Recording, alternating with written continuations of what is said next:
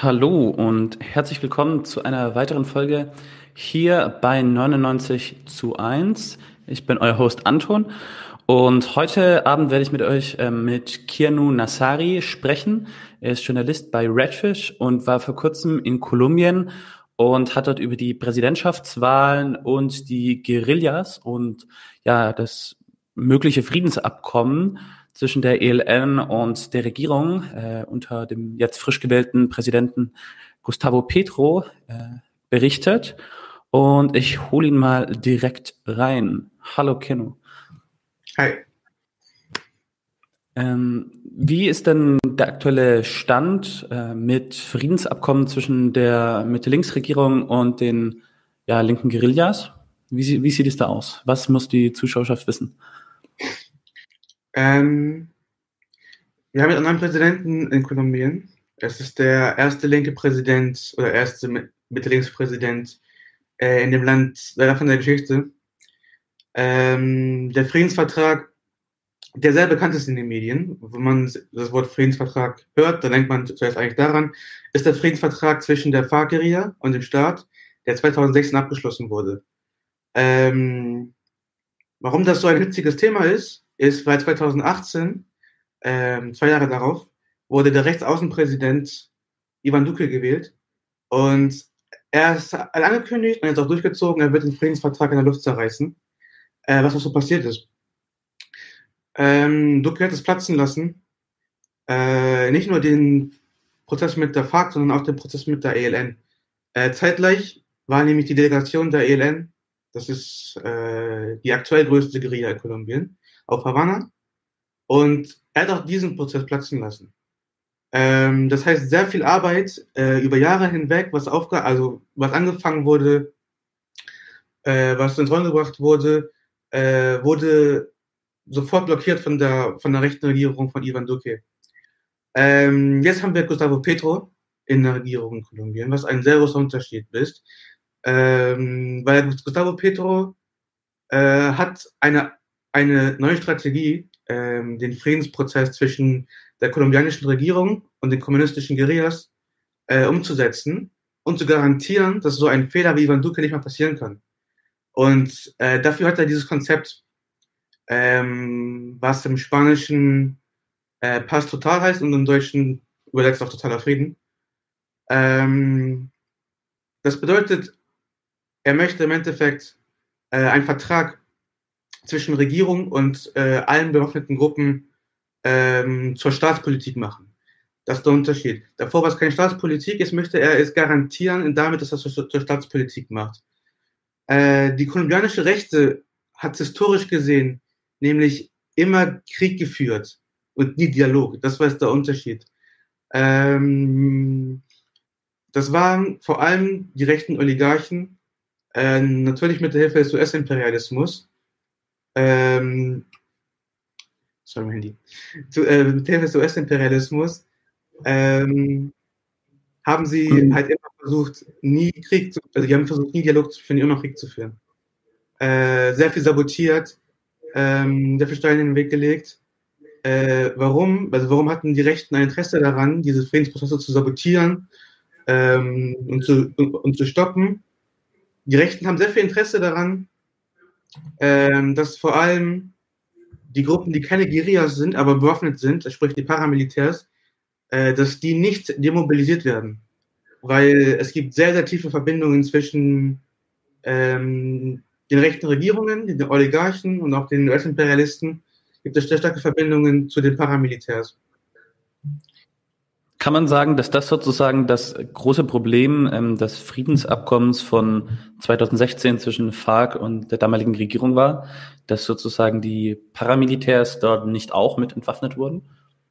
Ja, also eine Voraussetzung für das Friedensabkommen war die Demobilisierung der Paramilitärs, welche nicht umgesetzt wurde.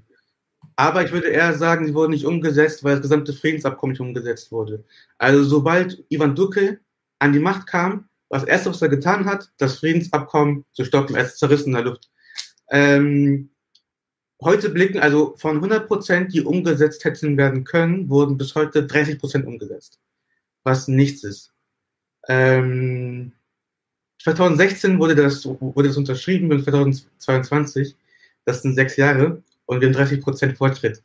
Ähm, also es gibt, es gibt ein, ein objektives Interesse der rechten Regierungen und äh, der Partei, äh, für die Ivan Duque kandidiert hat, äh, das Friedensabkommen zu blockieren. Und ich würde eher sagen, aus dem Hintergrund äh, wurden die Paramilitärs nicht demobilisiert. Ja, lass uns doch einen Schritt zurückgehen. Wer ist denn die FARC und wer ist die ELN und was sind deren Ziele? Mhm. Also, das Land Kolumbien existiert seit mehr als 200 Jahren, ähm, was nicht unbedingt sehr alt ist. Äh, und in all dieser Zeit war dieses Land nie wirklich frei von Konflikten. Ähm, es stand immer auf sehr wackeligen Beinen. Und Kolumbien war, also man muss beachten, das Land war früher eine spanische Kolonie. Äh, ist heute das Springbett, das Springbrett äh, des US-Imperialismus für den Kontinent. Ähm, ich glaube, aber wenn man aus dem Ausland auf Kolumbien schaut, so als Linker, vor allem als ausländischer Linker, kommt man sehr schnell auf die aufständische Bewegung so. Das kommt sehr schnell in den Kopf. Ähm, tatsächlich aber gab es die ersten radikalen linken Einflüsse in der Politik in Kolumbien erst nach dem Zweiten Weltkrieg. Was nicht allzu lang ist. Ähm, es gab dort einen, einen, einen Politiker, ich hieß Gaitan, er war Sozialist und äh, die, die politische Lage in Kolumbien war sehr, sehr so sehr stockhaft. Also es gab die liberale Partei, es gab die konservative Partei, ähm, die beide das Machtmonopol sich aufgeteilt haben. Und Gaetan war der allererste, der wirklich eine Massenmobilisierung äh, ermöglicht hat. Und er wurde zur Bedrohung für den Status quo. Und er wurde daraufhin, 1948 wurde er erschossen. Und dieser Mord hat eine, hat eine riesige Welle der Gewalt losgelöst. Ähm, nach dem Mord von Gaetan äh, kam es zu einem Bürgerkrieg in Kolumbien. Und dieser Bürgerkrieg ging zehn Jahre und war sehr, sehr blutig. Es gab 200.000, also die Opferzahl wird auf ungefähr 200.000 ähm, geschätzt. Und dieser Bürgerkrieg war so blutig, dass die Kolumbianer den einfach nur La Violencia genannt haben. Also auf Deutsch die Gewalt. Ähm, nach zehn Jahren dann äh, haben sich die liberale Partei und die konservative Partei auf einen Pakt geeinigt, ähm, sehr aber zum Ärger der, des, also des kolumbianischen Volkes, weil die hatten jetzt zehn Jahre Bürgerkrieg und jetzt stehen die einigermaßen da, wo sie am Anfang standen. So, die dachten sich so, okay, zehn Jahre Blut vergießen? Für was? Wir sind jetzt da, wo wir vorher waren. Also was soll das? Ähm, daraufhin muss man auch beachten, dass diese Zeit ähm, war eine Zeit, wo der globale Süden aufgestanden ist. Also es gab eine, eine, eine Welle an kommunistischen Revolutionen durch den globalen Süden und die natürlich auch nicht Kolumbien kalt gelassen. Es gab zu der Zeit intellektuelle Kommunisten und Sozialisten und radikale Liberale, die zusammengeschlossen haben und gesagt haben, wir werden das nie akzeptieren, ähm, dass hier jetzt die liberale und die konservative Partei nach dem Bürgerkrieg wieder zusammengeschlossen haben und dann einen Pakt vereinbart haben. Wir werden dagegen rebellieren. Ähm, das heißt, nach dem Bürgerkrieg hat sich aus dieser Revolte gegenüber dieser bürgerlichen Normalität ähm, hat sich die FARC entwickelt. Und das war am Anfang eine Handvoll Leute. Das waren, also es war eine, eine, Handvoll, eine Handvoll Bauern unter kommunistischer Führung. Und äh, diese Organisation hat sich entwickelt in den paar Jahrzehnten, in denen sie danach existiert hat, zu einer Organisation, die wirklich ähm, den kolumbianischen Status quo ernsthaft bedroht hat. Also wenn man sich die Zeit anguckt von 2000, ähm, kann man sehen, dass äh, es gab eine realistische Chance, äh, dass die FARC das Potenzial gehabt haben könnte, wirklich die Macht zu ergreifen. Ähm, so stark ist die gewachsen. Nur so zur Information. Ähm, nun, okay, aber wer sind die FARC? Also was wollen die, was machen die, wie sind die aufgebaut und so weiter? Äh, die FARC beschreibt sich selber als politisch-militärische Organisation. Äh, sie sagt, die sind marxistisch-leninistisch, äh, kommunistisch und bolivarisch. Ähm, die FARC ist eine sehr, sehr klassische leninistische Organisation. Äh, was heißt das? Das heißt, sie ist aufgebaut in einer clandestinen kommunistischen Partei, aufgebaut in der bewaffneten Arm, also die Guerilla und die Milizionäre, und äh, dazu die Massenorganisation. Ähm, also eine sehr, sehr klassische leninistische Organisation. Äh, auf dem Höhepunkt hatte die FARC ungefähr 20.000 20 Kämpfer in den eigenen Reihen, äh, plus Tausende von Milizionären. Das war die FARC, so, so hat man sie gekannt. Und so war es doch einigermaßen noch einfach zu beurteilen. Und dann kam 2016 und alles ist sehr viel komplizierter geworden. Äh, 2016 hat die FARC, wie ich schon meinte, das, das, äh, ein Friedensabkommen mit dem Staat unter, unterschrieben. Ähm, das wurde eingetauscht gegen politische Forderungen von der FARC. Also die FARC hat gesagt, okay, wir geben unsere Waffen auf, aber wir möchten diese Forderungen hier, die wir euch geben, müssen umgesetzt werden. Das ist unsere, also das ist unser Austausch. Wir legen die Waffen weg und das sind die politischen Änderungen, die wir fordern. Das war der Plan. Äh, es war eine sehr, eine sehr optimistische Zeit äh, für viele Leute in Kolumbien. Ähm, viele haben auf Veränderungen gehofft, aber was danach kam, war ein absolutes Desaster.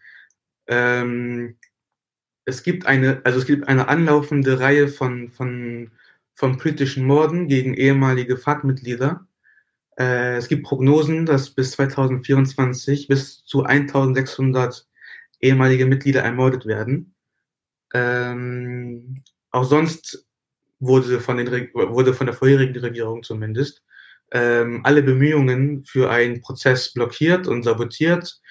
Ähm, was danach passiert ist, macht die ganze Sache sehr viel komplizierter, weil aus dieser Frustration heraus haben wir jetzt nicht nur eine FARC, wir haben drei FARC-Strukturen in, in Kolumbien. Das ist, das macht es ein bisschen komplizierter. Ich versuche es leicht zu erklären.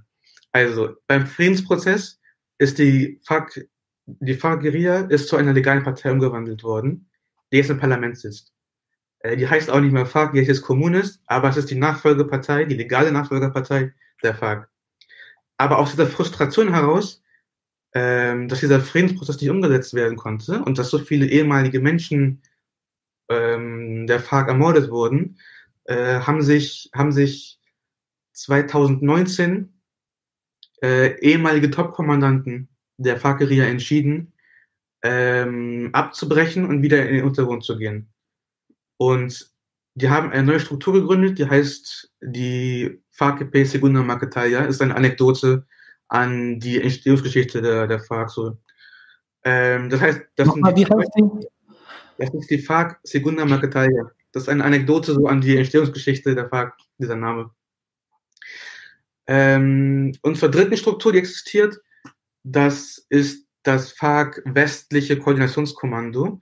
Das ist eine Föderation oder eine Dachorganisation, ähm, die alle äh, FARC-Fronten einschließt, die damals die Waffen erst gar nicht aufgegeben haben. Das gab es nämlich auch noch. Es gab, es, es gab bestimmte Fronten, die haben von Anfang an gesagt, wir werden unsere Waffen nicht niederlegen. Und all diese Fronten, äh, die haben sich auch nochmal erweitert und äh, hinzugekommen und so weiter. All diese Fronten sind ähm, zusammengefasst unter dieser Dachorganisation, die sich FARC Westliches Ko Koordinationskommando nennt. Diese Struktur hat nicht mehr so wirklich viel mit der ehemaligen FARC zu tun. Also wenn man, wie ich schon meinte, die ehemalige FARC war eine äh, sehr klassisch leninistische Organisation und dieses westliche Koordinationskommando ist eher eine Föderation, also es ist nicht mehr so viel Ähnlichkeit. Im Gegenteil, dieses Segunda Marquetalia äh, mit diesen ehemaligen Top-Kommandanten versucht, die FARC wiederzubeleben. So, das ist äh, quasi dieselbe Struktur mit ein paar unterschiedlichen Strategien jetzt, aber sie versuchen quasi die alte FARC zu, also wiederzubeleben. Und das sind die drei äh, FARC-Strukturen, die wir jetzt in dem Land haben, was zu sehr viel Komplikation führen kann.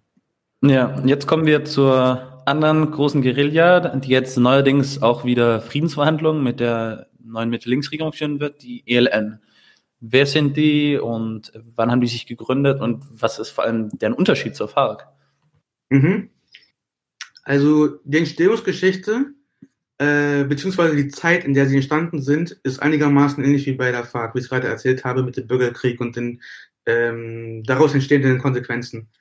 Äh, allerdings ist die ELN ein bisschen anders, allein schon in der, in der Natur, wie sie aufgebaut ist. Und zwar, die ELN wurde gegründet von intellektuellen Marxisten, ähm, die waren inspiriert von der kubanischen Revolution und sind dann nach Kuba und haben von der Fidel Castro-Regierung Ausbildung bekommen, militärisch und ideologisch, sind dann zurück nach Kolumbien und wollten es dort in die Tat umsetzen. Und das war halt diese Strategie äh, der kubanischen Revolution. Das heißt, also das wird genannt die Foucault-Theorie, Fouquismo.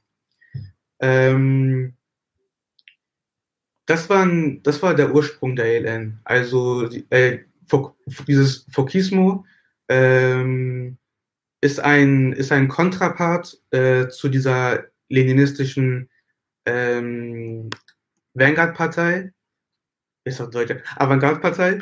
Ähm, das ist das Gegenstück dazu. Also es gab vor allem im globalen Süden, äh, gab es zu dieser Zeit eine gewisse Frustration mit der, mit der Avantgarde-Partei, mit diesem leninistischen Modell. Und es wurde experimentiert, was kann man noch so tun. Und gerade in dieser Zeit, wo die ELN sich gegründet hat, war dieses Foucault-Theorie ähm, war sehr im Hype so. Es war überall, wurde es ausprobiert. In Kolumbien wurde es ausprobiert von zwei Organisationen, von der ELN und von der M19. Äh, in Uruguay von den Tupamaros. Einige zählen auch die RAF, also die Rote Armee-Fraktion dazu. Äh, es wurde sehr viel so halt experimentiert. Äh, was kann man damit machen? Ähm, aber die ELN hat schnell, schnell gemerkt, äh, das ist nichts für uns, weil die wurden ähm, in den späten 70ern wurden sie fast militärisch besiegt. Äh, von 200, etwa 250 Kämpfern wurden ungefähr 60 Prozent ausgelöscht. Und das hat bei der ELN zu einem Paradigmenwechsel geführt. Also die haben sich von der Foucault-Theorie verabschiedet, ähm, haben das reflektiert und haben sehr viele Kritiken daran geäußert und haben sich äh, neuen Theorien zugewendet. Ähm, eine Sache, die noch wichtig ist bei der ELN zu, bei der ELN zu ja. wissen, die ELN ist nicht nur eine kommunistische Organisation, sondern auch eine befreiungstheologische. Also Befreiungstheologie ist vielleicht hier nicht wirklich bekannt. Äh, in Lateinamerika aber eine, eine sehr große Bewegung. Und es Wir war arbeiten immer noch einem Interview über die Befreiungstheologie. Ja. Kommt das ist ein spannendes Thema. nächsten Monate oder im nächsten Jahr dann. Das ist ein sehr spannendes Thema. Auf jeden Fall, die, die ELN ist eine der, der, der wenigen Organisationen, die sich befreiungstheologisch nennt. Ähm, das ist also eine religiöse Theorie, die auf die Befreiung der Unterdrückten abzielt. Sie aus deren Perspektive heraus möchten sie sich von einem sündhaften Staat ähm, befreien. Ähm, okay, also die Elen hat sich nun von dieser Foucault-Theorie verabschiedet und hat sich neuen Theorien zugewendet und sie hat äh, halt Perspektive gefunden äh, in einer Theorie, die nennt sich Poder Popular, auf Deutsch Volksmacht und das kommt halt aus, äh, aus Gramsci-Schriften. Ähm, in der Praxis bei der es so aus, äh, sie hat ihre verschiedenen Fronten mehr Autonomie gegeben. Äh, es wurde alles dezentraler und das Ziel war nun halt, die Gebiete, wo der Staat nicht präsent war, aufzufüllen und dort eigene, eigene Strukturen aufzubauen. Äh, ich glaube, Gramsci hat das als Gegenmacht definiert. Ähm, das war von nun an die ELN. Äh, die ELN war immer so der, so der, der kleine Bruder von der FARC, weil die immer halt im Schatten stand. So, die FARC war dieses riesige äh, 20.000 Guerilla schwere Monstrum. Und die ELN war halt immer so der, so der kleine, der kleine Counterpart dazu. Bis halt 2016. Weil da ist die FARC demobilisiert und es gab ein, riesig, ein riesiges Machtvakuum in dem Land. Und äh, die ELN hat das benutzt ähm, und ist sehr stark gewachsen in dieser Zeit. Ähm, es gab einen regelrechten Wettkampf um, diese, um dieses Vakuum, weil die, die FARC ist weg und auf einmal hast du Kartelle, Paramilitärs, Staat und Guerilla, die um die verschiedenen Territorien kämpfen. Und die ELN ist da ziemlich, sage ich mal, in, in ihrer Perspektive siegreich rausgegangen und ähm, ist dort ziemlich gestärkt rausgegangen aus dieser Situation. Ja, äh, können wir vielleicht einen Schritt zurückgehen? Was war denn genau die Kritik äh, der ELN an der Foucault-Theorie? Mhm.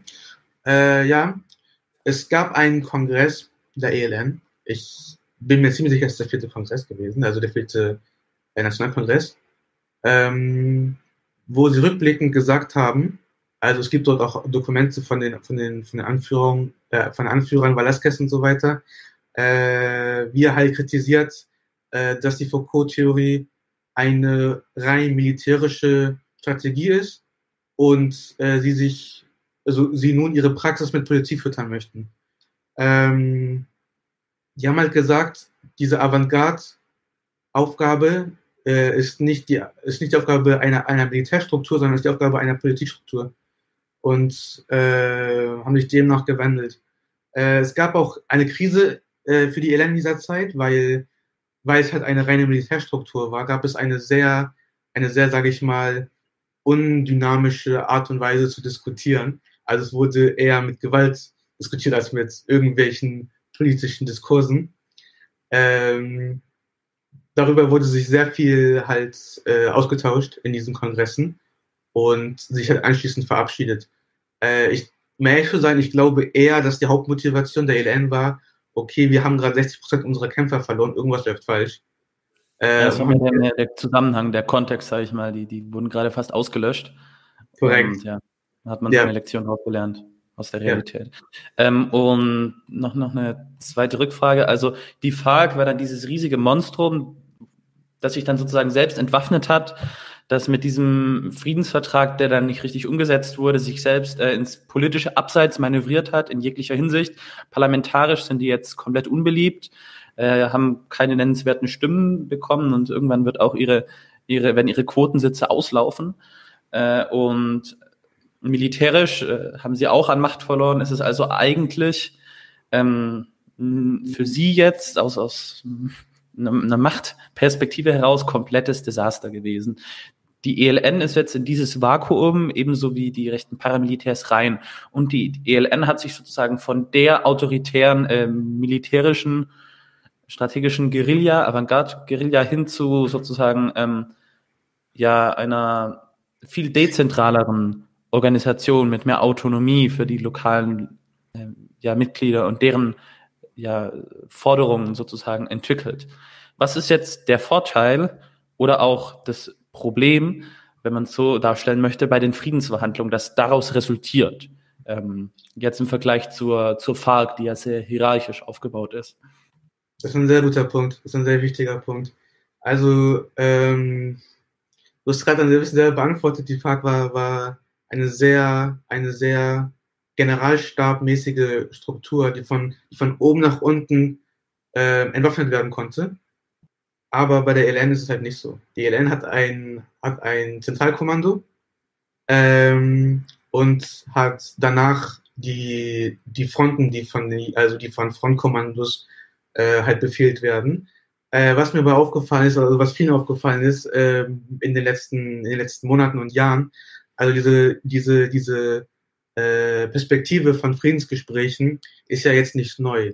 Die, also die ist ja jetzt schon seit, seit Jahren am Laufen. Die wurde nur pausiert, weil wir eine rechte Regierung in Kolumbien gesehen haben, die äh, gesagt haben, wir machen so nicht weiter, haben es einfach aus Laune halt unterbrochen. Aber davor gab es diese, gab es diese Gespräche und Versuche zu einem Friedensprozess und Dialog ja auch schon.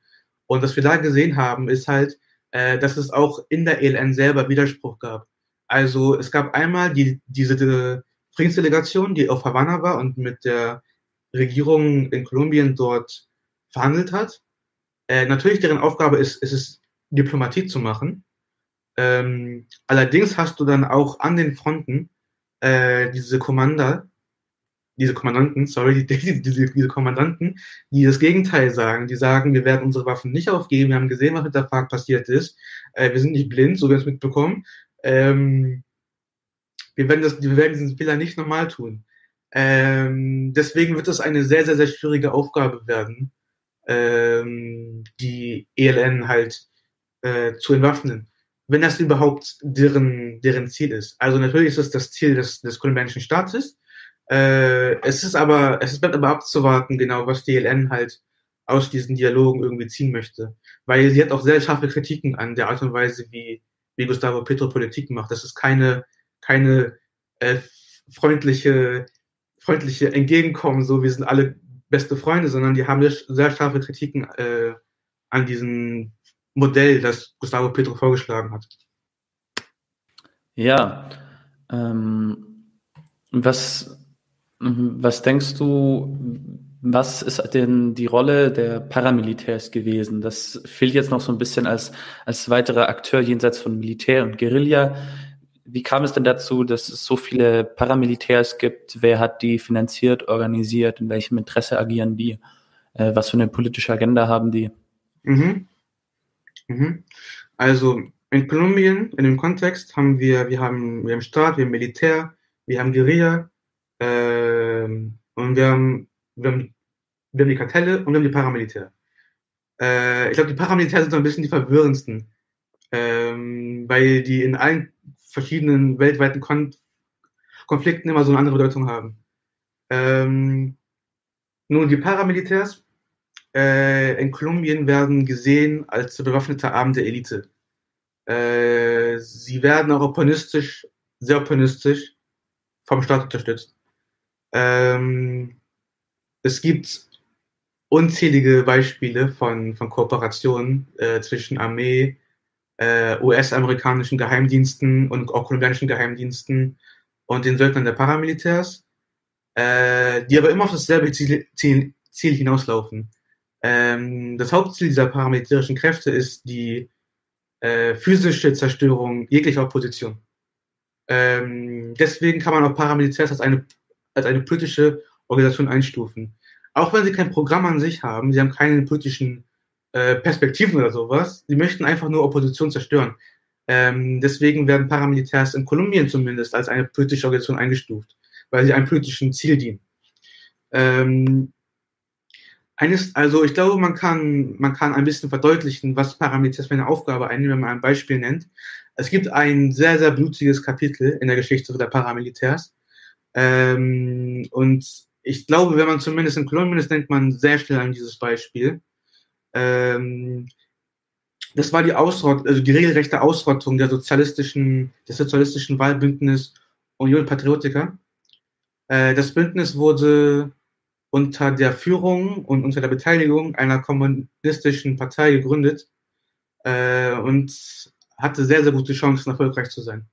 Also ähm, das war so extrem, äh, dass innerhalb von, von 13 Jahren rund äh, 4000 Mitglieder dieses Bündnisses von den Paramilitärs ermordet wurden.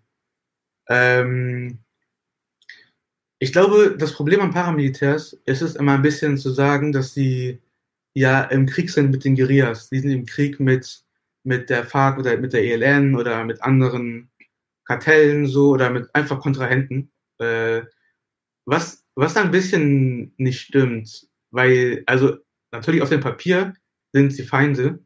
Auf dem Papier ist aber auch ein Fakt, dass deren Hauptopfer Zivilisten sind, und zwar unbewaffnete Zivilisten. Ähm, das ist halt diese ekelhafte und schmutzige Kriegsführung, die Paramilitärs betreiben. Äh, quasi, deren Hauptopfer sind alle Personen, die einem Profit im Weg stehen. Ähm, das können Aktivisten sein, das können Gewerkschaftler sein, Bauern, ähm, Arbeiter, also einfach Menschen, die, die sich organisieren und Profit im Weg stehen. Äh, die Aufgabe der Paramilitärs ist es, die, die aus dem Weg zu räumen. Ähm, darüber hinaus haben die auch eine sehr ekelhafte Praxis der sozialen Säuberung, wie sie das selber nennen. Ähm, das heißt, ähm, dass bestimmte Menschengruppen denen sehr schnell zu Opfer fallen, die sie als, als, als äh, Schande sehen für ihr Land oder was auch immer. Es geht dann sowas, es geht dann um sowas wie Bettler, äh, Straßenkinder, auch Prostituierte oder homosexuelle Menschen. Ähm, das ist auch, also die, die fallen gleich schlimm so zum Opfer der Paramilitärs, auch wenn sie nicht unbedingt irgendwelchen Profiten im Weg stehen so. Äh, ja, also nicht nur, nicht nur so sozusagen die Auftragsmörder von gewissen Kapitalinteressen, sondern auch schon eine ganz klare sozialdarwinistische, auch teils faschistische ja. Ausrichtung, kann man sagen. Ja. So. Es ist auch sehr interessant, es gibt eine, es gibt eine sehr, sehr komische Verbindung zwischen, zwischen Paramilitärs und, und ähm, manchen sehr esoterischen äh, Bewegungen, sage ich mal. Ich weiß, ich weiß, ich habe gar kein, ich habe dazu nicht so viel mehr Informationen, aber es ist auf jeden Fall, es ist keine so Arbeit, wo du, wo du als, als Söldner hingehst und nach Hause gehst und das und, und, und machst du nichts mehr, sondern das nimmt dich halt mit und es filmt dich ein Kult drum und es gibt komische kulturelle Entwicklungen. Äh, das sind Parameter, das ist eine riesige Organisation, so die die ein eigenes Treiben entwickeln, ihr eigenes ihr eigenes äh, Wesen entwickeln so und natürlich, wie du gerade meintest, kommen dann solche faschistischen Charakteristiken bei raus. Ja, ja. Jetzt haben wir noch nicht so richtig die, die Drogenkartelle beleuchtet und generell äh, die Thematik Drogenkrieg. Wozu hat das denn geführt über ja, die, die gesamten letzten Jahrzehnte, seitdem Kokain zu der Droge überhaupt wurde? Mhm. Vor allem. Ja, also es wird spannend jetzt, weil der Drogenkrieg oder der, der Krieg gegen Drogen, wie ihn die USA nennt, ist ja geführt von den USA. Das ist ein USA, ein USA-eigener Krieg. Ähm, und bis jetzt war die Politik halt, dass sie Kolumbien eh unterordnen wird, weil Kolumbien ist Partner der USA. Also Kolumbien ist der Partner der Vereinigten Staaten in dem Kontinent. Äh, und die werden sich sowieso nicht dagegen wehren, was die USA sagt. Aber jetzt hast du einen, einen Präsidenten, der erstmal sagt, äh, wir wollen bei diesem Krieg gegen Drogen nicht mehr mitmachen, weil die letzten weiß ich nicht, die letzten paar Jahrzehnte haben zu absolut nichts geführt und wir haben heute eine höhere Koksproduktion als vor 50 Jahren. Wir sind immer noch äh, das Land, äh, das weltweit am meisten Kokain exportiert. Was hat das gebracht? Es sind Tausende von Menschen gestorben. Wofür? Ähm, deswegen wollen sie einen Strategiewechsel. Das war eine sehr, sehr poetische Rede von Gustavo Petro der Generalversammlung der Vereinten ja. Nationen. Also gegen ja. den ist Robert Habecks Pathos ja mal gar nichts. So. Ja, auf jeden Fall. Das war sehr, sehr schön. Wer es nicht gesehen hat, muss es auf jeden Fall ansehen.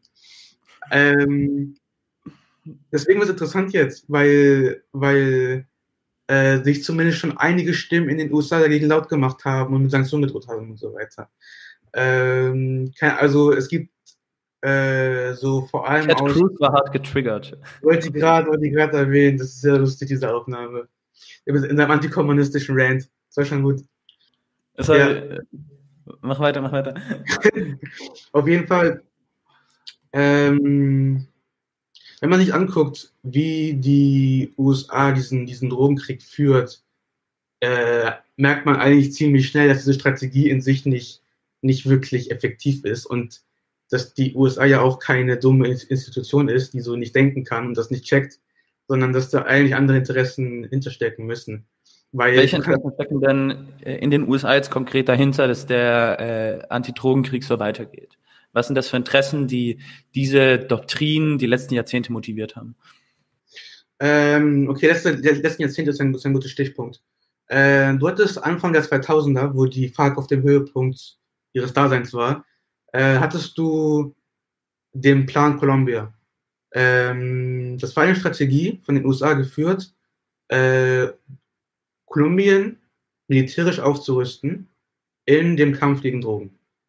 Äh, wenn man sich aber anguckt, was für, was für Ausrüstungsgegenstände und was für Strategien dort verwendet wurden, äh, sieht man sehr, sehr starke Parallelen zu zum Beispiel der Strategie in, im Vietnamkrieg.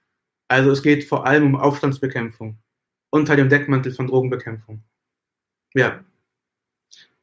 Und, und das ist noch nicht vorbei. Also die, die USA ist immer noch in Kolumbien, hat, hat immer noch US-Militärberater in Kolumbien. Äh, es gab in den vergangenen Monaten eine riesige Kampagne gegen diese Segunda Marketalia-Struktur, ähm, wo viel darauf hindeutet, äh, dass die äh, CIA diese Kampagne geführt hat. Ähm, die, also das Land Kolumbien ist, ist, ist, ist die Basis für den US-Imperialismus in, in dem gesamten Kontinent. Und das wollen sie nicht verlieren. Die wollen auch keinen Einfluss darüber verlieren. Und solange sie bestimmen können, welche, welche Ausrüstungsgegenstände das, das kolumbianische Militär benutzen kann und, und wie viel davon, haben sie auch Kontrolle dagegen, wer der Feind sein kann. Weil du kannst nur bestimmte Gegenstände für bestimmte Zwecke einsetzen. Und wenn die darüber ein Monopol verfügen, haben die Kontrolle darüber. Ja, jetzt scheint es aber so, dass sich Kolumbien mittelfristig außenpolitisch ein bisschen umorientieren wird, wie auch ein Großteil des Kontinents. Ähm, wir haben eine Frage von El Libertador, Grüße an ihn. Er fragt, ähm, kannst du mehr zu diesem paramilitärischen Kult erzählen? Ich würde gerne, aber ich habe darüber nicht so viel Ahnung. Also, okay, dann, ja, also falls du ein bisschen was erzählen kannst, gerne. Ansonsten hat er noch eine andere Frage gestellt, nämlich was hältst du von den Antipersonenminen, die die FARC in ländlichen Gebieten gelegt hat? Schrecklich. also Krieg ist eine schreckliche Sache. Natürlich ist das, ist das, ist das keine schöne Sache. Mhm. Ja. ja. Ich finde es auch sehr interessant, äh, äh, dass sich halt halt die Personen dort so wenig auf, auf den Staat verlassen können, dass sie halt selber Kollektive bilden, um die, um die frei zu rollen. Also das, ich meine, es ist natürlich eine traurige, also es ist eine traurige, ein, ein trauriger Anlass, aber es ist halt krass, immer wieder zu sehen, wie halt, wie halt wirklich diese selbstverwaltenden Organisationen und, und indigene Verbände und so weiter halt äh, maßgeblich diese Arbeit auf sich nehmen, ähm, diesen Krieg halt irgendwie zu bewältigen. Gerade in diesen ländlichen Regionen. Mhm. Ja. Ähm, Nochmal eine Frage zu dem, dem Friedensvertrag. Was war denn damals die Hauptmotivation oder ähm, wie sagt man so, so, so der Grund? Also eine, eine, was, was war denn vor allem die Rolle von, von Landreformen oder von diesen Versprechungen, dass da mhm. die FARC die, die Waffen mhm. niedergelegt hat? Ja. Ähm, aktuell gibt es in Kolumbien, also Kolumbien allgemein ist ein Land mit, mit ähm, der ungleichsten Personen-zu-Landverteilung der Welt. Äh, ein Prozent ähm, der Bevölkerung Kolumbien besitzt 50 Prozent des gesamten Landes. Ähm, und man muss dazu beachten, dass sehr viel Land in diesem, in diesem Land äh, nicht bearbeitbar oder nicht bewohnbar ist, sondern halt Dschungel und Gebirge ist. Ähm, das heißt, es kommt nochmal oben drauf so. Das heißt, das Ackerland äh, liegt in den Händen von, von sehr, sehr wenigen. Und das war immer eine Hauptpriorität ähm, dieser Friedensverhandlungen, ähm, dass halt äh, das reformiert wird. Äh, es wurde ursprünglich davon geredet, das zu enteignen, aber die jetzige Petro-Regierung spricht von Aufkaufen. Ähm, wie auch immer, es gab in den letzten paar Wochen eine sehr spannende Entwicklung, ähm, wo Bauern in ländlichen Regionen gesagt haben, äh, dass sie nicht länger warten werden und halt diese Ländereien halt einfach besetzt haben. Ähm, und die haben lustigerweise oder ironischerweise einfach Gustavo Petro Siedlung genannt. Ähm, jetzt hat vor, vor, vor, vor drei, vier Tagen hat, hat äh, Petro den SMAT geschickt, also die, die Riot-Polizei äh, in Kolumbien, was sehr krass ist. Also, das ist schon hart keine Ahnung, ich würde ich würd ungern gegen meine eigene Siedlung, die so den Namen treten, in das Match schicken. Ja, aber äh, so wie ich sehe, gibt es da krasse Proteste gerade. Also es ist halt, es ist halt erstmal, es ist immer Kampf auf Distanz, schießen halt Tränengas und äh, die Bauern schießen Pyro zurück. Ähm, geht also ein paar Tage, geht das so hin und her. Mhm. Ja, ähm, generell, wenn ihr Fragen habt, stellt sie gerne. Ähm, Lausanne Tupten fragt, nach dem Kompliment sehr informativ und gut erklärt, was unternimmt die Regierung gegen die Drogenkartelle? Das ist der entscheidende Punkt. Also ähm, bis jetzt war die Strategie äh, der kolumbianischen Regierung halt halt ähm, der Anweisung der US zu folgen. Äh, das wird sich jetzt anscheinend ändern. Es, also es, es, es bleibt abzusehen, was genau jetzt passieren wird. Aber die Strategie, Jetzt, ja. Nochmal, was, was ist denn die direkte Konsequenz erstmal, wenn jetzt die Regierung in die Stadtviertel, wo die Kartelle stark sind, einmarschiert und die erstmal schickt? Was, was passiert denn dann? Nichts Gutes. Also das, das wird ja zu einem riesigen Blutvergießen. Ja, ja. Also, ich denke mir auch, das ist eine, ist eine sehr unüberlegte und naive Entscheidung zu sagen, dass, wie, dass sie äh, Privatpersonen in, in Anwohnervierteln und, und, und Barrios verfolgen möchte, militärisch und polizeilich und, und juristisch. Ähm, vielleicht ist es auch, auch einfach mäßig das Signal, dass, dass, dass die keinen Bock mehr haben auf das, äh, auf die Diktatur von der, also auf das Diktat der US, ähm, dass sie die alles sich, sich diktieren lassen. Aber ich, ich denke nicht, dass sie es umsetzen werden. Das wäre krass. Hm. Ja. Ähm, Nochmal zurück zur FARC-Demobilisierung äh, und zur FARC generell. Was war denn die Rolle der Frauen? Kolumbien ist ja eine sehr patriarchale Gesellschaft, wie in ganz Lateinamerika. Mhm. Ja, wie, wie hat sich das darauf ausgewirkt, dass jetzt auch Frauen ja bewaffnet an der Seite von ihren Genossen von Männern gekämpft haben? Mhm. Ähm, die Quote der, der Frauen in der FARC und in der ELN beträgt ca. 40 Prozent, äh, was krass hoch ist, äh, im Vergleich zu anderen militärischen Strukturen. Und das liegt daran halt, dass, dass die, die Menschen, die die reinfüllen in dieser, in dieser Organisation, halt vor allem aus ländlichen Regionen kommen, ähm, wo Frauen nochmal eine ganz andere äh, Intensität an, an Unterdrückung spüren. Ähm, in der FARC äh, hast du halt hast du halt eine antipatriarchale Politik, du hast eine kommunistische Perspektive äh, mit, dem, mit dem Ziel auf Gleichberechtigung zwischen den Geschlechtern. Ähm, es gibt es, also die, diese Arbeitsteilung, diese patriarchale Arbeitsteilung zwischen, zwischen Frau und Haushalt äh, wird aufgebrochen. Ähm, es gibt eine überwiegende, soweit ich weiß, es gibt eine überwiegende, eine überwiegende Verpflichtung der Männer, zum Beispiel Haushalt zu machen. Ähm, das heißt, Geschirr waschen und so weiter. Ähm, und es ist jetzt sehr spannend zu sehen, äh, was passiert mit den, mit den Frauen, die damals in der Guerilla gedient haben, äh, die jetzt demobilisiert sind. Weil ich habe mit einigen gesprochen. Ähm, ich hatte mal so eine Recherche am Laufen diesbezüglich. Und ähm, es ist, es ist ein sehr krasser Unterschied, wenn du, wenn du 20 Jahre in so einer Struktur gedient hast, ähm, die sich zumindest als politisches Ziel gesetzt hat, äh, diese Gleichberechtigung herzustellen zwischen Mann und Frau, und dann auf einmal wieder in den kolumbianischen Alltag geschmissen wirst. Ähm, es gibt, es gibt da, es gibt also einige Berichte zumindest drüber äh, von, von ehemaligen Kaderfrauen, die äh, sich halt in diesen Kollektivos beteiligt haben, die äh, nach dem Friedensprozess überall entstanden sind und halt diese Erfahrung gemacht haben, dass, dass halt sich nicht wirklich viel geändert hat in diesen Jahren in der kolumbianischen Gesellschaft, wo sie halt gedient haben in der, in der Guerilla.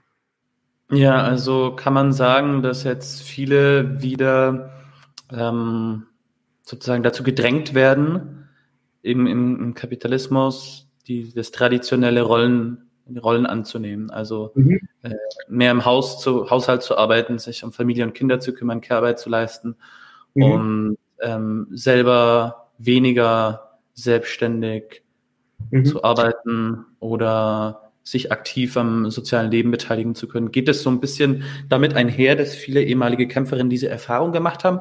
Oder führt es mehr dazu, dass sie halt jetzt im System auch ähm, emanzipierter agieren können? Äh, ich glaube, der Unterschied, also der entscheidende Unterschied ist, dass du in der, in der, in der, in der FARC hattest du für die Frauen eine, Organ eine Organisation. Ähm, du hattest, du hattest quasi innerhalb der FARC eine, eine, eine Organisierung nur für Frauen.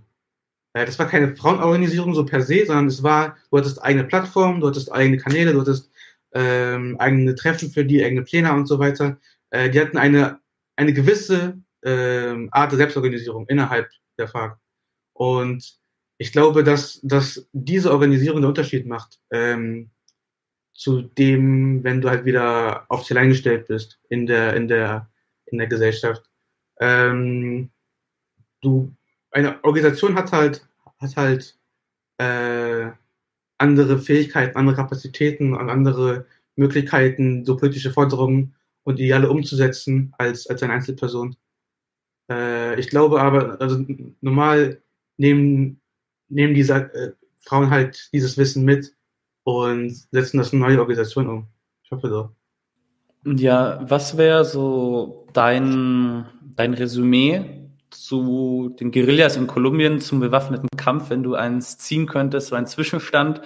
Was waren ihre Erfolge, was waren ihre Niederlagen, was waren vielleicht noch nicht so äh, intendierte Folgen dessen? Hm. Okay. Okay, ist eine, schwere Frage. Ähm, man muss gucken, man muss gucken, in welchem Kontext sind diese Organisationen entstanden? Ähm, wo kommen die her? Aus welchen, aus, aus, aus welchen Gründen gibt es die überhaupt? Ähm, und die Gewalt in Kolumbien kommt nicht, weil es eine FARC gibt, weil es eine ELN gibt, sondern es gibt die ELN und die FARC, weil es Gewalt gibt. Äh, das war die Antwort darauf. Ähm, und es ist ein Zeichen, dass sich solche Organisationen 50 Jahre lang halten. Ähm, weil der Unterschied zu kriminellen Organisationen und einer politischen Organisation ist, dass du in diesen Kartellen und in diesen äh, kriminellen Vereinigungen hast du immer ein, hast du immer eine Profitmotivation. Äh, das heißt, die sind nicht langlebig. Äh, die fallen sehr, sehr schnell. Und du hast dann solche sehr ideologischen Konstrukte wie die FARC und die ELN, ähm, die sich sehr lange halten, einfach auf der Basis, dass sich die, die, die Gegebenheiten, auf die sie existieren, nicht geändert haben. Und vor allem Kolumbien äh, ist ein Beispiel, äh, das immer im Joch war vom, vom, vom US-Imperialismus, äh, was unfassbare Gewalt erfahren hat äh, auf Kosten dessen und was in den letzten Jahren immer wieder so einen Funken Hoffnung gesehen hat. Also allein schon letztes Jahr mit dem, mit dem Nationalstreik ähm, oder jetzt der Petro, der Petro-Regierung, auch wenn man der sehr gegenüber, also ich bin sehr, sehr gegenüber sehr kritisch, äh, ich bin kein Sozialdemokrat, ähm, aber es ist ein Erfolg in vielerlei Hinsicht, ähm, weil viele, weil viele Sehnsüchte, die in diesem Nationalstreik laut geworden sind, äh, jetzt öffentlich und breit diskutiert werden können. Ähm, weil viele Apparate, die diese Aufstände halt niedergeschlagen haben, äh, jetzt angefangen werden zu hinterfragen und auch teilweise ab, äh, werden teilweise abgeschafft. Ähm, ich denke nicht, dass der, dass, dass der äh, Weg zur Weg zur Problemlösung in, in Kolumbien äh, damit getan ist, ähm, die FARC und die LN de, de zu mobilisieren. Ähm, das ist ein sehr weit komplexerer Prozess. Ähm, ich glaube, man muss aus der Perspektive das betrachten. Ich finde es auch interessant äh, zu sehen, was halt, was halt die LN gerade selber sagt. Ähm, ich will das nicht, also ich, ich will nicht sagen, ich, ich schließe mich dem an, aber die haben halt ähm, das Verständnis, dass es beim ersten Mal funktioniert hat. So, die, die, Fakt, äh, die Faktdemobilisierung war eine Katastrophe. Ähm, und sie haben das Verständnis, wenn sich die Ursachen dafür nicht ändern werden, äh, wird es beim zweiten Mal wieder so passieren, beim dritten Mal wieder so passieren. Und das ist damit nicht getan, dass man die bewaffneten Strukturen demobilisiert ähm, und das als die Lösung für, für alle Probleme des Landes irgendwie so sieht. Nochmal, vielleicht könntest du nochmal kurz erklären, was dann die grundlegende ELN-Kritik an dem Friedensprozess von 2016 ist? Mhm. Ja, also erstmal ist wichtig zu sagen, dass die ELN sich generell auf Verhandlungen einlässt. Ähm, nachdem die vorherige rechte Regierung die Verhandlungen mit der ELN beendet hat, äh, saß die ELN-Delegation vier Jahre lang auf Havanna fest, weil die Verhaftungsbefehle wieder ausgestellt wurden. Ähm, Zweitens, äh, es gibt innerhalb der ELN halt, wie ich schon meinte, diese, diese verschiedenen Befehlsebenen, äh, die auch verschiedene Meinungen haben. Ähm, so, aber wenn wir uns die Kommuniqués ansehen, die von dem Zentralkommando rausgegeben werden, äh, sehen wir da halt äh, neben der, dieser vielen Diplomatie auch viel Kritik. Und ähm, die ELN hat halt dieses Desaster der FARC Friedens Friedensverhandlungen miterlebt und die hat nicht übersehen. Und äh, deswegen ist es halt sehr spannend zu sehen. Was also die saßen dort bei den Verhandlungen mit der FARC mit am Tisch, aber korrekt. haben dem nicht zugestimmt. Also korrekt, korrekt. Ähm, in diesen Dokumenten ähm, machen die ELN halt äh, sehr, sehr viele Forderungen, aber ich finde, es gibt so ein paar so, so als Schlüsselpunkte, die sehr, die sehr, die sehr spannend sind. Ähm, zum Beispiel fordert die ELN ähm, die Auflösung der kolumbianischen NATO-Partnerschaft. Also, falls ihr es nicht wusstet, Fun Fact, das Land ist das einzige NATO-Partnerschaftsland im ganzen Kontinent ähm, und hat demnach die Verantwortung, den, den Kriegsbefehlen der USA zu gehorchen äh, und nicht zu fügen. Ähm, das wurde in den letzten Jahren vor allem genutzt äh, für Aggressionen gegen Venezuela. Es gab äh, dort einige auch grenzüberschreitende äh, Militäroperation aus, aus, aus Kolumbien heraus in Venezuela. Und äh, die ELN sagt halt, solange wir unter dieser Herrschaft der USA stehen, äh, können wir überhaupt nicht mehr überhaupt über Frieden irgendwie diskutieren. Ähm, das ist eine Voraussetzung dafür, äh, dass es eine Entwicklung gibt, so dass wir uns, äh, dass wir uns unabhängig machen. das ist die Voraussetzung dafür, dass es Frieden geben soll. Äh, das heißt auch, dass sie die, äh, den Abzug aller US-Militärbasen in Kolumbien fordern. Ähm, was sie auch sehr doll betont haben, ist den Abzug von den US-Militärberatern.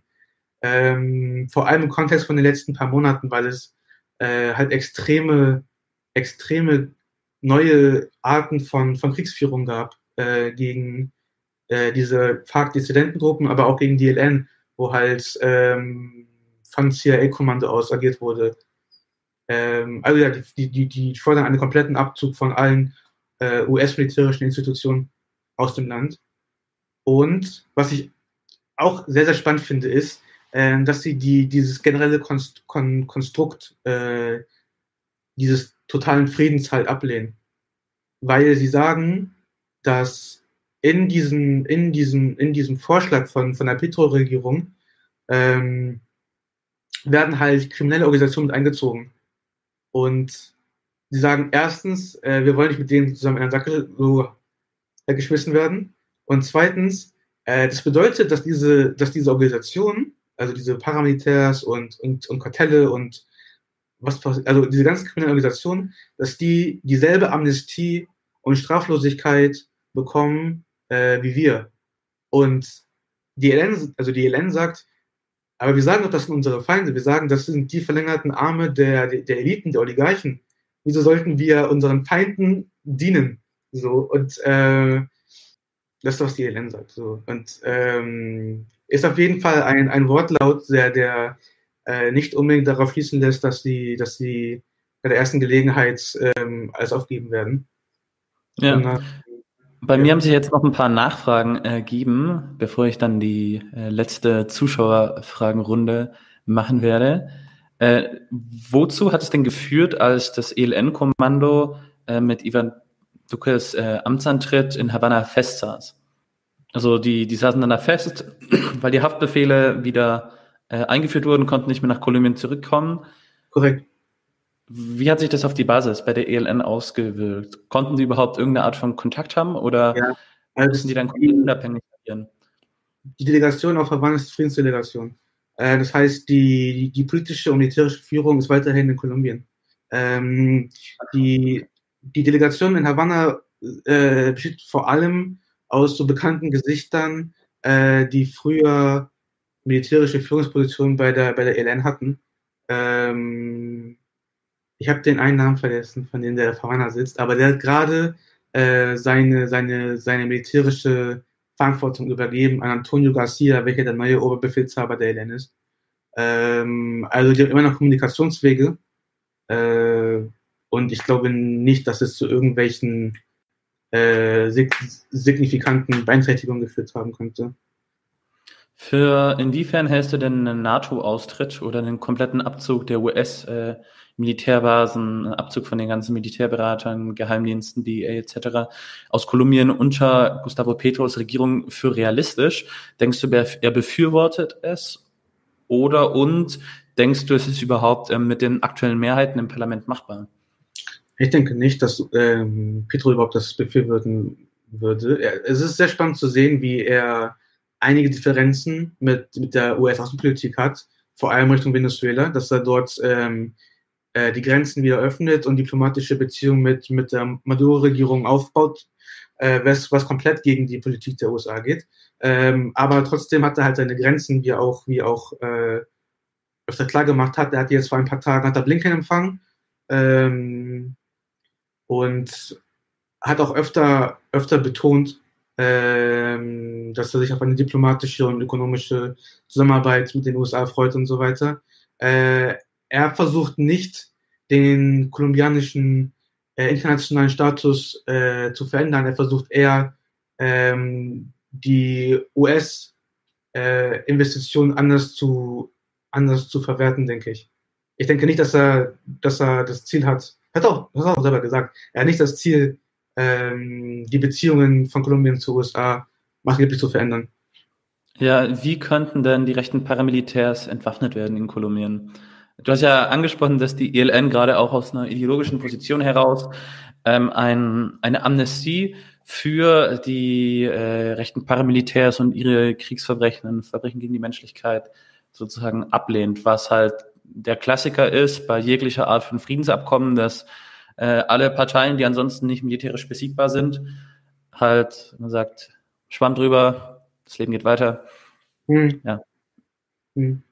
Ähm, es gab die, die, die AUC, ähm, Auto Defensas Unidos de Colombia, äh, die 2006 äh, demobilisiert wurden, offiziell auf dem Papier. Äh, tatsächlich aber halt äh, in neue Strukturen eingegliedert wurden und in Mitgliedern halt gewachsen sind, wie, wie seit Jahren nicht mehr. Äh, die heißen jetzt, ähm, haben verschiedene Namen. Ich glaube, die größte aktuell ist die äh, AGC, die sind von AUC zu AGC, haben einen Buchstaben gewechselt. Ähm, äh, das ist halt ähm, das Paradebeispiel, wie man es nicht macht. Es ist halt unter, unter einer Regierung, die absolut untransparent ist, äh, die weiterhin Interesse daran hat, äh, diese Machtstrukturen aufrechtzuerhalten und ähm, vor allem die Menschen, die dafür verantwortlich waren, dieses, äh, diese Demobilisierung umzusetzen, dass die halt äh, davon profitiert haben, dass es genau nicht passiert. Ähm, das heißt, es braucht eine, es braucht eine unabhängige, unabhängige Institution, die da, die, die äh, Verantwortung trägt, die Paramilitärs zu, zu, zu demobilisieren. Und ähm, ja, das ist mein Punkt. Ja, sehr schön. Grundsätzlich jetzt nochmal ein paar Fragen. Äh, El Libertador fragt, glaubst du, die ELN würde nach dem Friedensprozess auch Sitze im Parlament und Senat wie die FARC bekommen? Du hast dich ja eben schon so ein bisschen skeptisch äh, gegenüber eines möglichen Friedensabkommens mit denen geäußert.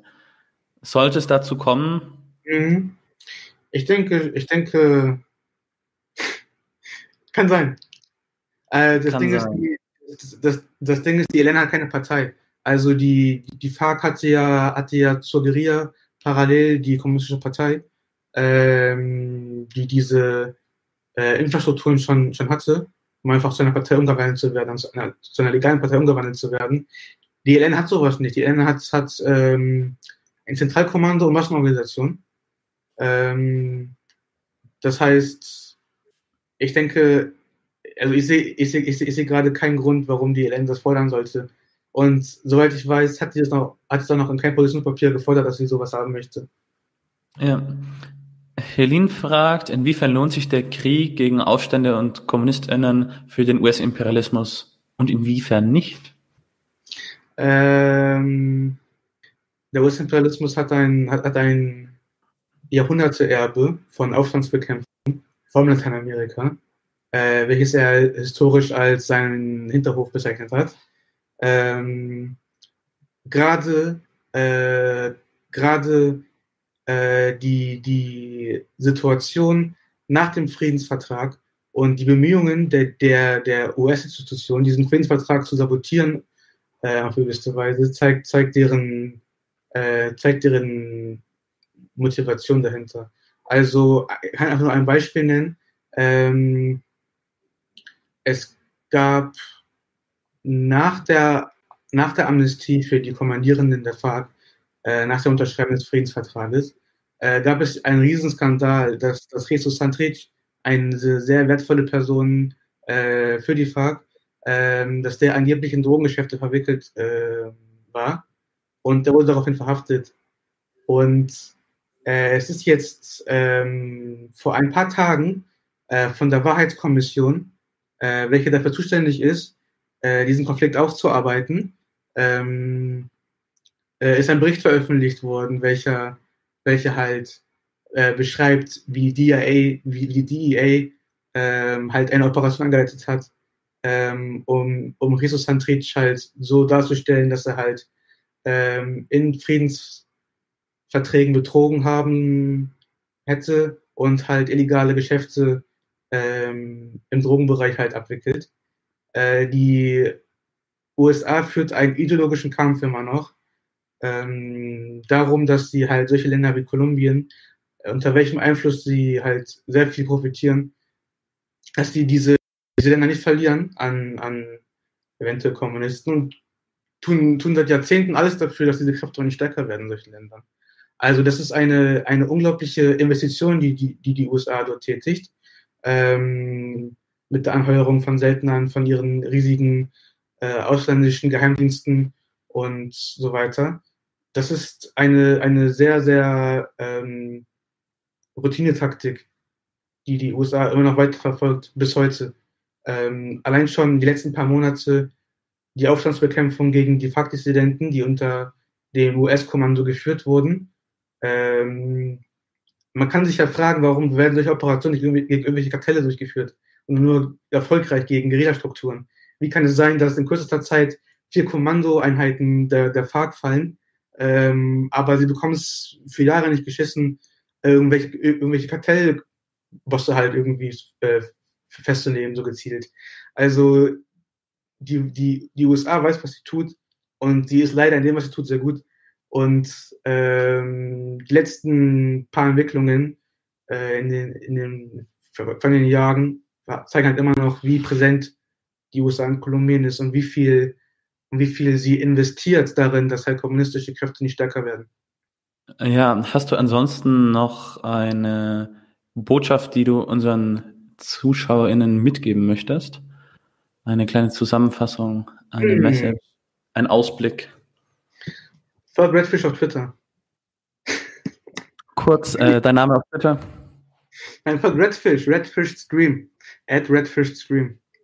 Alles klar, genau. Und jetzt noch von literarische Aktion äh, zum Abschluss. Ich hatte keinen Bock, das am Anfang reinzubringen. Frag mal, wie es mit der Finanzierung von Redfish durch ETRT zusammenhängt. Hängen die noch zusammen? Willst du darauf antworten? Ansonsten. Ja, meine Webseite, da sind mehrere Beiträge dazu, kannst du dir gerne durchlesen. Ja, vielleicht eine Anmerkung von mir, warum ich ihn eingeladen habe weil er interessanten Kram darüber sagen kann, über Kolumbien und den bewaffneten Konflikt. Da interessiert es mich doch nicht, wer ihn bezahlt. Und äh, zur Ehrrettung von Redfish, erstens, die werden ziemlich mies geblockt. Mhm. Ähm, naja, äh, schaut euch literarische Aktion. Ich glaube, du hast auch Manufacturing Consent angesehen. Ich glaube, dass ein Pluralismus äh, medialer Art sinnvoll ist, auch wenn er durch Russland finanziert wird.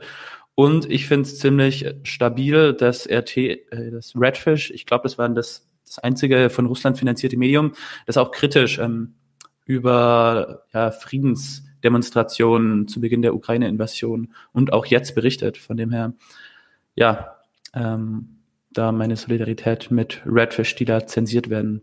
Ähm, ist an sich nochmal ein Thema Zensur, dass man mit einigen äh, Leuten auch nochmal für sich behandeln könnte. Genau. Ja, ja dann.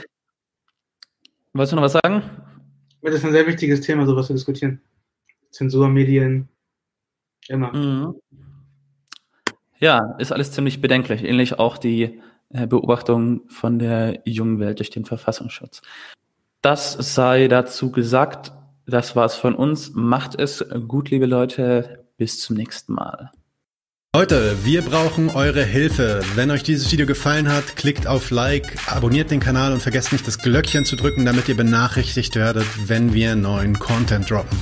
Außerdem solltet ihr uns überall folgen, wo wir verfügbar sind. Das ist Facebook, Instagram, Twitter und Twitch. Und wenn wir irgendwelche Ankündigungen machen oder Posts, dann shared, was das Zeug hält. Gebt uns all eure Liebe. Wir haben mittlerweile ziemlich signifikante Kosten. Wenn ihr es euch irgendwie leisten könnt, unterstützt uns doch auf Patreon. Dann kommt ihr auch in den Genuss verschiedener Vorteile, wie zum Beispiel Zugang zu unserer Discord-Community oder Zugang zu den ultrageheimen Patreon-Episoden, die wir dort posten. Außerdem könnt ihr uns natürlich auch über PayPal Spenden zukommen lassen. Außerdem haben wir mittlerweile einen eigenen Online-Shop. Das heißt, wenn ihr euch immer noch fragt, was ihr euren Lieben zu Weihnachten, Ostern oder sonst wie schenken könnt, geht dorthin und kauft duftes Merch. Alle Links dazu hier in der Beschreibung oder auch auf unserer Webseite 99 zu 1.de. Vielen Dank fürs Dabeisein, danke für die Unterstützung und wir sehen uns in diesem Theater.